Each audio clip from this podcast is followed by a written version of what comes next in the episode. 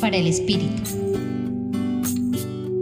Cuando decimos que la palabra de Dios es una bendición para nosotros, quizás también podemos expresar que ella nos brinda una serie de aportes para nuestra vida, nuestro bien y el de las demás personas.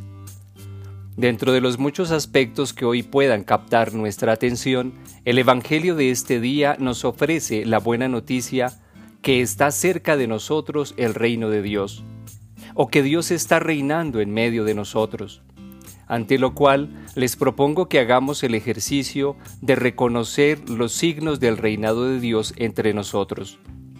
El mismo Señor Jesús, un extraordinario pedagogo, nos brinda una serie de pistas para que reconozcamos esos signos.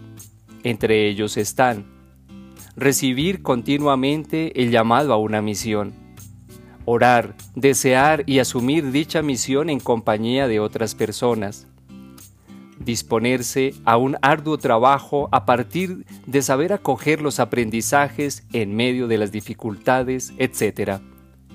Si reconoces algunos de estos signos en tu vida, ten la plena convicción que Dios ya reina en tu corazón, que estás encaminado y seguirá siendo testigo del reinado del amor de Dios en medio del mundo.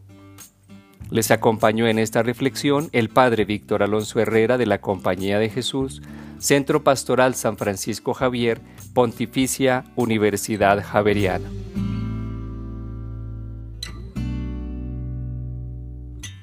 Escucha los bálsamos cada día entrando a la página web del Centro Pastoral y a javerianestereo.com.